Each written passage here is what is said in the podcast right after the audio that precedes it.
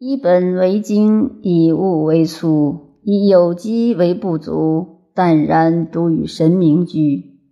古之道术有在于世者，观引老聃闻其风而悦之，见之以常无有，主之以太一，以如若天下为表，以空虚不毁万物为实。观引曰：在己无居，行物自助。其动若水，其静若镜，其应若响。呼呼若亡，寂乎若清。同焉者和，得焉者失。未尝先人，而常随人。老聃曰：“知其雄，守其雌，为天下溪；知其白，守其乳，为天下谷。